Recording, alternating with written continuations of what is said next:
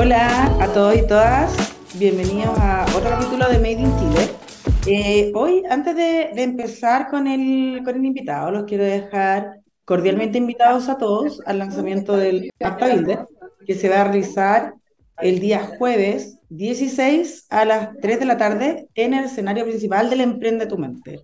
Se vienen muchas sorpresas. El host que va a estar animando es realmente eh, imperdible.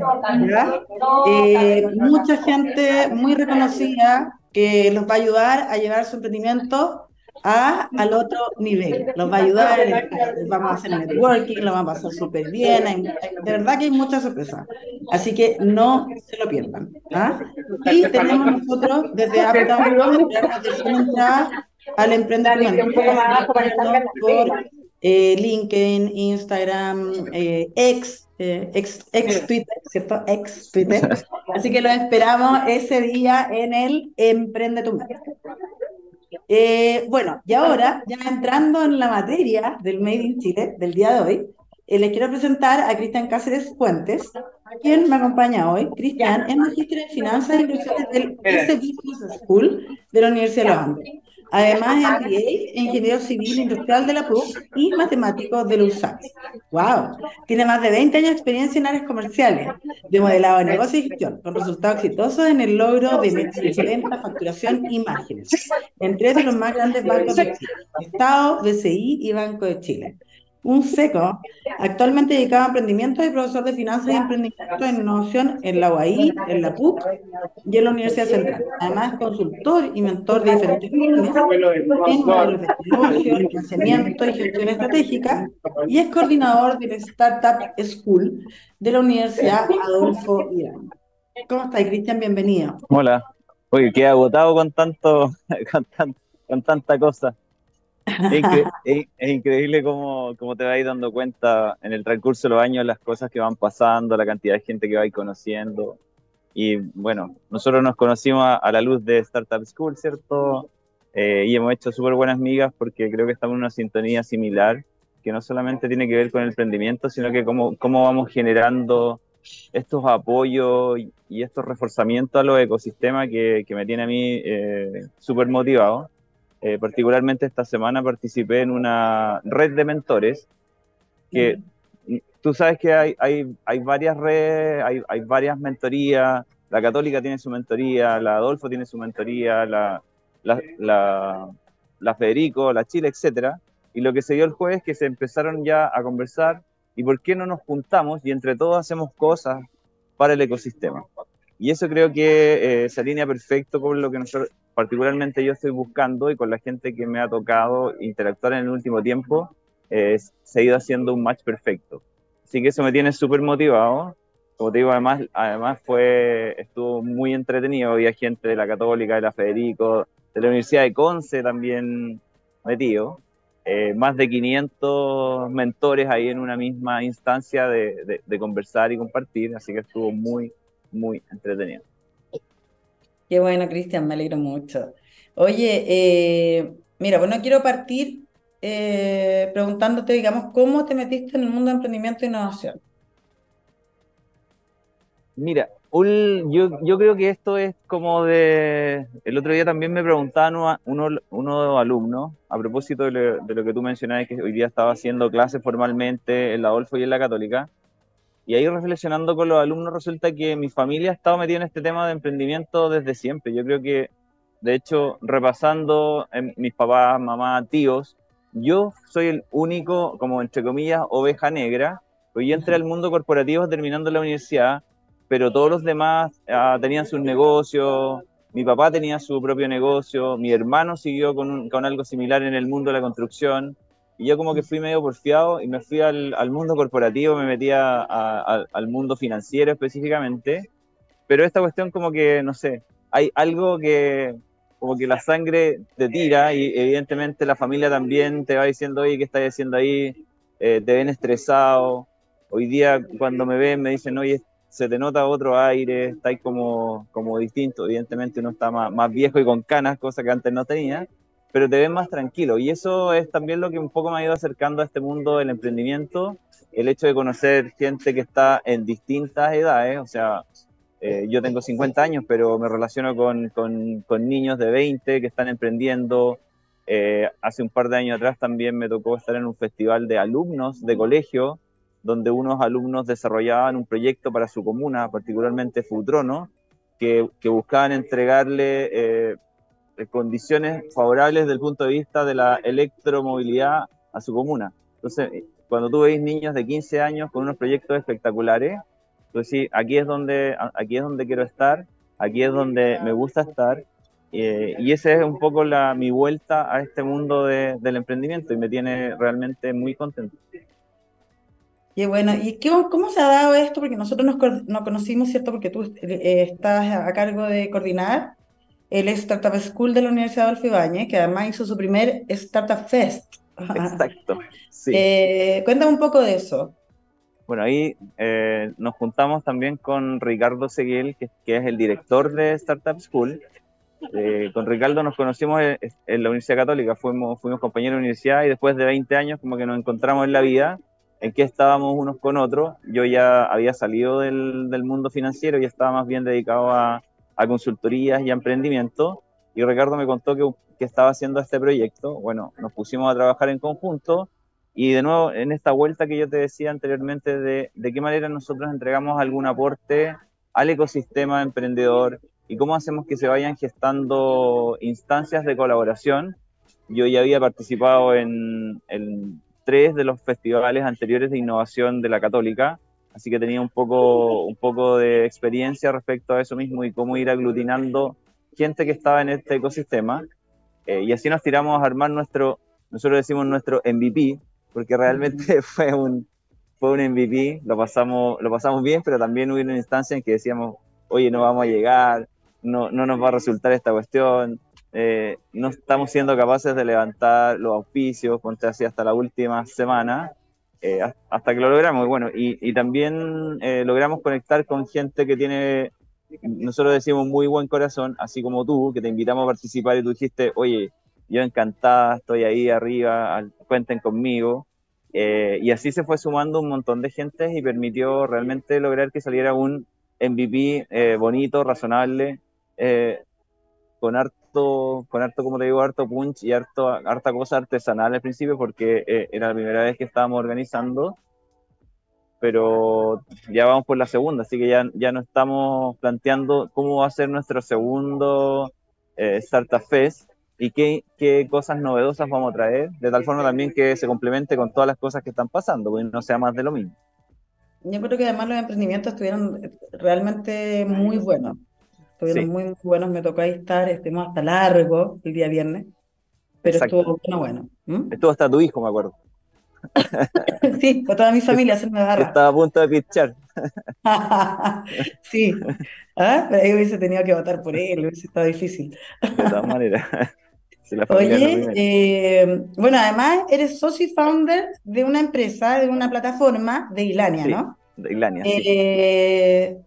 Igual, N cosas en realidad que estoy haciendo. Cuéntame eso, ¿cómo es esa beta emprendedora entonces? Mira, de Ilania de, de, de Ilania de nuevo tiene que ver esto un poco como, como que los caminos se van cruzando.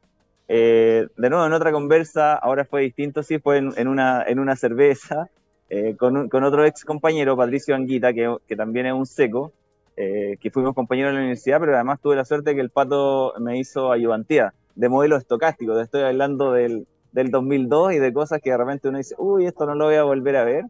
Eh, el pato está, había, se ha desarrollado mucho en el mundo de la, de la salud, particularmente en los temas de transformación digital asociados a clínicas, estuvo en la clínica alemana, en la clínica de los Andes, y, y siempre, siempre ha tenido ese, ese bicho de eh, que uno en el mundo de la salud está muy solo, es una, es, una, es una instancia donde también hay mucho dolor, la familia lo pasa mal, eh, tú vas al médico, pero después no, no, el médico no tiene idea si tú seguiste o no seguiste el tratamiento, eventualmente uno es porfiado, va al médico, te sentís bien y ya dejaste de hacer el tratamiento, entonces no hay un seguimiento, no hay un acompañamiento a esta persona que está como en este, en este universo, además que la gente habla, habla en raro porque habla en médico, uno no entiende lo que están diciendo, y nosotros dijimos que qué instancia, apoyados con la tecnología, podemos empezar a, a, a, descubrir Y ahí fue clave eh, decir, ok, ¿cómo salimos con esto? ¿Cuál es el dolor que nosotros queremos resolver? ¿De qué manera nos hacemos cargo de este viaje y este propósito más, más de largo plazo, que es acompañar a los pacientes en todo el viaje eh, de la salud? Y dijimos, vamos a partir por, eh, por los médicos, por solucionar, solucionarle un problema a los médicos, un problema administrativo que los saca. O sea, los médicos de repente tú los veías en su casa le llega un WhatsApp y le preguntan, doctor, ¿me puede ayudar con esto? Doctor, ¿me puede mandar la receta?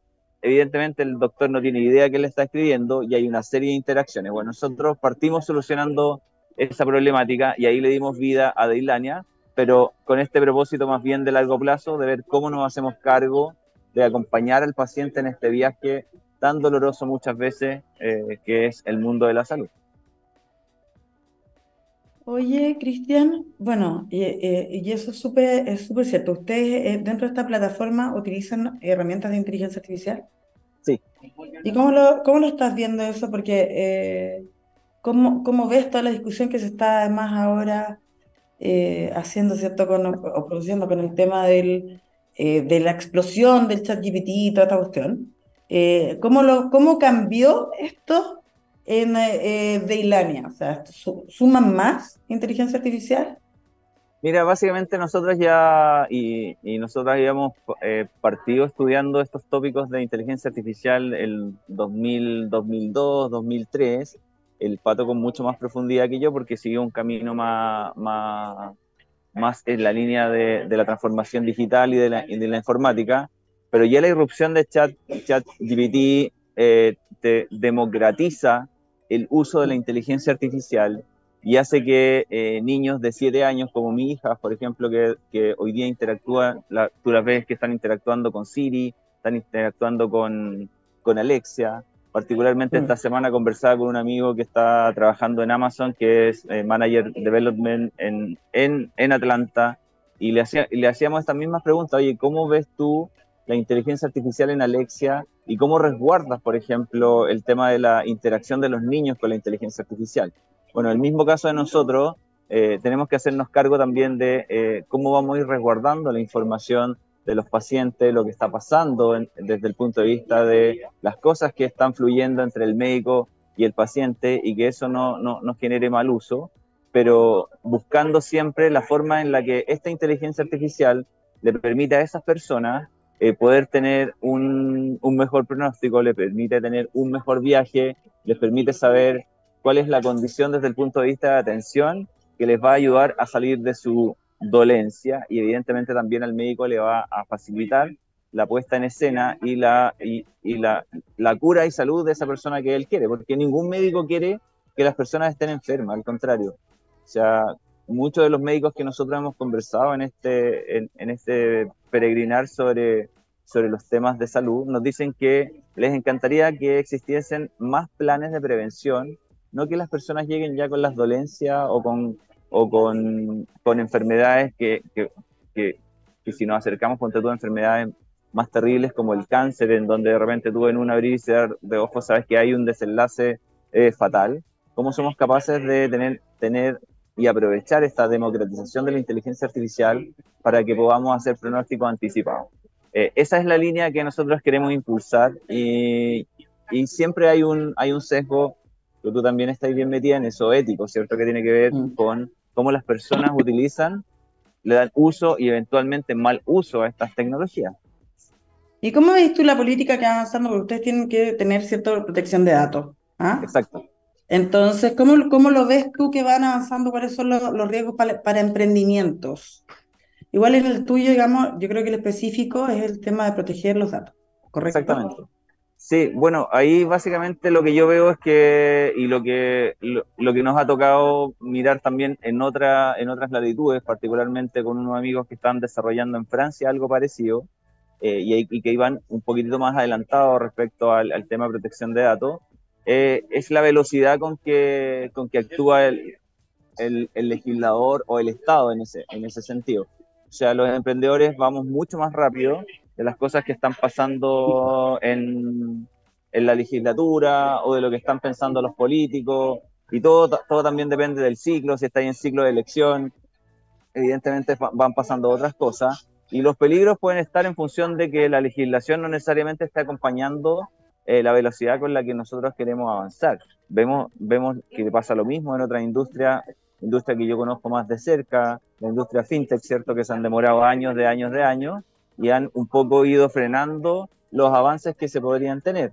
Eh, nosotros, nosotros seguimos avanzando y, y esperanzaban que esa cosa va a cambiar, pero sabemos que hay un, un sesgo también intrínseco a la toma de decisiones de eh, hacia dónde se quiere conducir el país.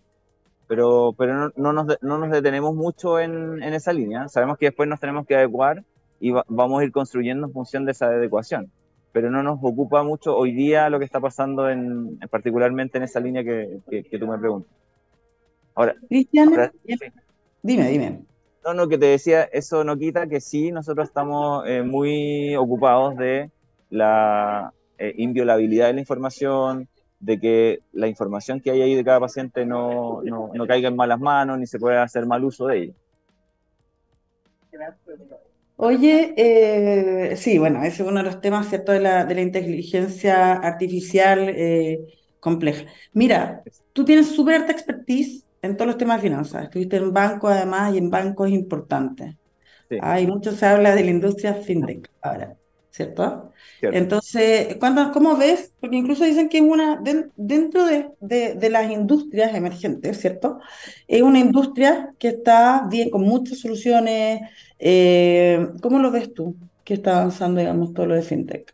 Mira, yo creo que, que, la pandemia también ayudó un montón. O sea, los dos años que estuvimos recluidos, eh, no solamente ayudó a, a, a, al delivery, sino que también permitió desarrollos importantes eh, la gente se empezó, se empezó a dar cuenta que también puede hacer cosas no solamente pasando por un banco, eh, empezó a darse cuenta que hay, eh, entre comillas, costos, ¿cierto? Que eventualmente tú no estás dispuesta a, a pagar, se están propiciando y levantando tecnologías que nos ayudan, particularmente en todo lo que es la, la, el, el, reconocer al otro. O sea, yo, por ejemplo, hoy día puedo saber que Barinca es Barinca utilizando alguna tecnología como, eh, como blockchain, ¿cierto? En el cual yo garantizo que la persona que está al otro lado es quien dice ser y tengo protocolos también de seguridad, a no ser que eh, la computación cuántica nos bote esos, esos algoritmos de criptografía, que de hecho creo que ya hay algunos, algunos, algunos laboratorios que, que, que han votado ciertos protocolos de seguridad, particularmente RCA y todo. Así que ahí, ahí yo creo que también va a haber una revolución importante en cómo se va a usar la, la computación cuántica en todo eso. Pero yendo a la pregunta que tú me dices, yo creo que eh, de aquí al 2025 vamos a ver un crecimiento brutal desde los eh, neobancos, ¿cierto? La forma en la que la gente hoy día está interactuando, ya vemos que, por ejemplo, Max tiene más de 4 millones de, de plásticos, sí, el, sí. Eh, el Global 66 también que está haciendo no solamente eh, su irrupción en Chile, sino que también está yendo a, a, a Latinoamérica, en Europa se están desarrollando un montón de monederos, eh, los criptoactivos también están teniendo una participación bastante potente. Hoy día vemos cómo el, el, el valor de la, de, la, de la cripto, el Bitcoin, se, se, está mejorando, se ha habido un crecimiento importante, han habido caídas, pero también hoy día vemos que hay, hay una vuelta. Yo te diría, es, es algo que llegó para pa quedarse, los bancos sí o sí se tienen que adaptar, si no hay adaptación van a morir lo más probable es que todos los costos transaccionales que hoy día existen cuando tú vayas a un banco vayan a desaparecer, porque un montón de barreras ya eh, van a estar eh, votadas. Entonces creo que va a haber una buena, una buena eh, bancarización, ya no va a ser necesario ir físicamente, sino que tú te vas a poder relacionar. Y los bancos que no se adapten, lamentablemente, como ha pasado con muchas industrias en el pasado, eh, van a desaparecer. Cristian, eh, bueno, y dado, digamos, que también eres profesor, mentor, ¿cierto? Eh, em, em, emprendedor, ¿qué libro le recomendarías a quienes nos están escuchando? O sea, ¿qué libro o qué tres libros, no sé, eh, le recomendaría a la gente que nos escucha y por qué? Ah, mira, el primero que yo les recomendaría es, eh, se llama Outlayers, de James, James Clear, creo que se llama el apellido, que básicamente les demuestra que las que los emprendimientos o los éxitos que uno pueda mirar no son casualidad.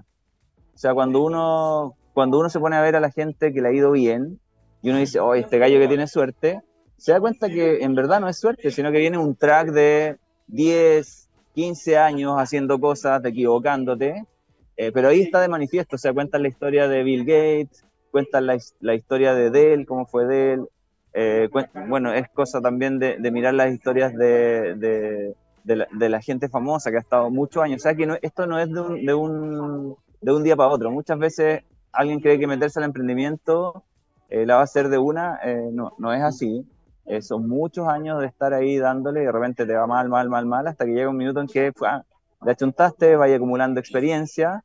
Eh, eso es lo que grafica James Clear, eh, en este libro de Outliers. El otro que les recomendaría es de Simon Sinek, que me gusta mucho también la forma en la que Simon escribe, eh, el, Encuentra tu porqué. O sea, cuando yo, cuando, yo cuando yo parto algo, más que enfocarse en el producto, y un poco lo que recalcamos mucho también en los cursos de emprendimiento que, que me toca dictar, no se enfoquen en, en, el, en, el, en, el, producto, en la solución, sino que más bien en cuál es el problema que están resolviendo, cómo lo quieren resolver y cuáles son los factores de diferenciación que ustedes tienen. Mm. Y otro libro que también, o, modelo que me gusta harto, también es el modelo Delta, y ahí pueden leer eh, a, Arnoldo Hacks, que, que, ya no está con nosotros, pero, pero él, él siempre planteaba y sus charlas eran muy entretenidas porque decía, todos aquellos que eh, tienen una solución y van a ir a competir en, en precio, él decía, esta gente es floja. ¿Y por qué es floja? Porque no es capaz de buscar cuáles son sus factores de diferenciación y darle un nivel de diferenciación. Decía, todo, toda industria y todo producto o servicio, uno siempre puede encontrar factores de diferenciación, de tal forma que te hagan especial. Así que yo me iría como con, esas tres líneas, pensamiento de, un profesor que además es, chileno y se fue a, trabajar mucho, mucho tiempo al MIT, Arnoldo Hacks, Simon Sinek y James Clare de Outliers.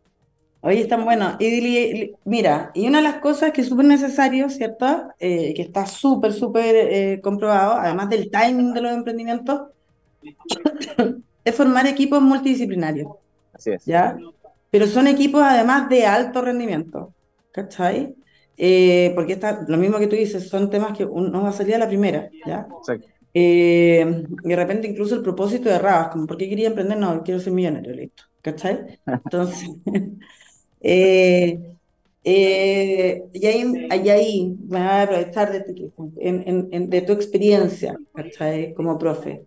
¿Qué modelos? porque igual esto del liderazgo, que ahora ya pasamos de las habilidades blandas a la, ¿cómo se llaman? Las super skills, ¿ah? Bla, bla.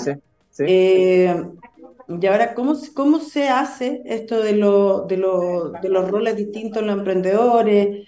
¿Existe algún libro para saber acerca del liderazgo también? ¿Ah? ¿Alguna teoría? ¿O cuál es tu opinión al respecto? Mira, hay varias teorías. Eh, bueno, ahí, ahí, uno puede. Lo primero, lo primero que yo le recomiendo a los equipos, sobre todo cuando me, me, me toca hacer consultoría y mirar qué, qué, está pasando con los equipos, que ojalá eh, los equipos sean, como tú bien lo dijiste, multidisciplinarios, pero no necesariamente multidisciplinarios solamente en, en, desde el punto de vista técnico, sino que multidisciplinarios desde el punto de vista en cómo tú piensas. O sea, si tengo puros gallos que piensan igual que yo, va a ser un poco difícil que, que, logremos, que logremos cosas distintas, porque además también si tengo puros gallos que me van a decir que sí porque yo soy el jefe o porque soy el, el founder, estamos mal.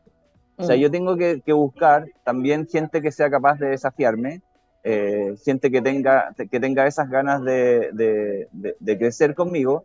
Y ahí, bueno, hay varias técnicas. La primera que yo recomiendo es eh, conocerse a uno mismo y conocer a tu equipo. Y ahí, por ejemplo, tú tienes metodología, no sé, está la metodología DIS, que te permite determinar cuál es tu personalidad y cuál es la personalidad del otro y cómo me tengo que relacionar. Hay otras metodologías que se llaman MBTI, que también a través de una serie de consultas tú vas viendo cuál es tu personalidad y cómo puedes interactuar en función de esa personalidad. O sea, si el equipo inicialmente no se conoce, va a ser muy difícil que se puedan lograr, como tú dices, equipos de alto rendimiento y se, y mm. se puedan lograr eh, eh, los, los éxitos que yo, que yo espero. Porque todos van a estar haciendo lo mismo o todos van a dar su mejor esfuerzo. Pero cuando cada, cuando cada uno da su mejor esfuerzo, pero eso no tiene una, una, una planificación, no tiene un propósito, no hay un seguimiento de esas cosas, difícilmente se logran objetivos. eh, ahí hay un libro de liderazgo súper bueno de Rodrigo, de Rodrigo Jordán, que Rodrigo Jordán eh, es un crack. Sí. A mí me ha tocado no solamente estar de alumno con él, sino que también participar en, en, en escalada, en su grupo de escalada. acá? ¿En acá? serio? Sí, estuve en el medio de Chile. Buenísimo. No, Rodrigo es un crack y aparte eh, es un crack desde el punto de vista de cómo entrega su conocimiento e información. Es entretenido, tiene carrete, tiene un montón de historias. Inspirador. Y tiene, súper inspirador. Y tiene un libro muy, muy bueno en, que lo tiene eh, publicado en Amazon, que es justamente de liderazgo y además es el libro que usan en sus clases. Así que yo un libro de liderazgo recomendaría el de, el de él. Eh, pero, pero ahí básicamente lo que uno tiene que ir construyendo es el tipo de líder que quiere ser. Quieres ser un líder eh, carismático, pero si eres tímido no te va a resultar tanto. Entonces, mm. ¿cómo te construyes tú a través de tu conocimiento? Eso es relevante. Entonces, primero que todo, antes de buscar eh, formar equipos multidisciplinarios y equipos de alto rendimiento, yo te recomendaría conócete a ti mismo y en mm. función de eso, haz el mismo ejercicio con tu equipo y una vez que todos, que exista ese conocimiento en donde también tú muestras tus, tus debilidades, porque no, un buen líder no solamente aquel líder que es rudo y tal, sino que es aquel que también muestra que eh, no tiene todas las respuestas. Y en ese sentido es también donde se genera esta instancia de confianza que te estoy diciendo inicialmente. Oye, eh, súper interesante, sabes que a mí me toca hacer harta clase de, liderazgo eh, y bueno, está la psicología positiva, hay, hay, hay, una de las cosas que yo les comento es conocerse, conocerse primero, ¿cachai? Saber, la psicología positiva, por ejemplo, dice, eh, postula que tú puedes elegir dos o tres características, ¿cachai? Y fortalecerlas, ¿ya? no basarte, digamos, como en tus falencias, sino más bien en tus características fuertes, ¿cachai? Bueno, hay un montón de cosas súper interesantes. Lamentablemente se nos acabó el tiempo, eh, pero estaba súper buena la conversación. Pasó volando. Eh, me hubiese quedado mucho más rato porque la verdad es que eh, estuvo muy, muy interesante. Muchas gracias, Cristian, por acompañarme. Eh, espero que te hayas entretenido también. Encantado, para mí es un honor. O sea, después de los cracks que has tenido en tu programa, imagínate, Qué más honrado y que me entrevistes tú, que eres una, una, tremenda, no solo entrevistadora, sino que tremenda persona y encantado de conocerte también este año. Muchas gracias, Cristian, para mí también. Bueno, nos vemos el otro viernes en otro capítulo de Made in Chile. Buen fin de semana a todos. Buen fin de semana.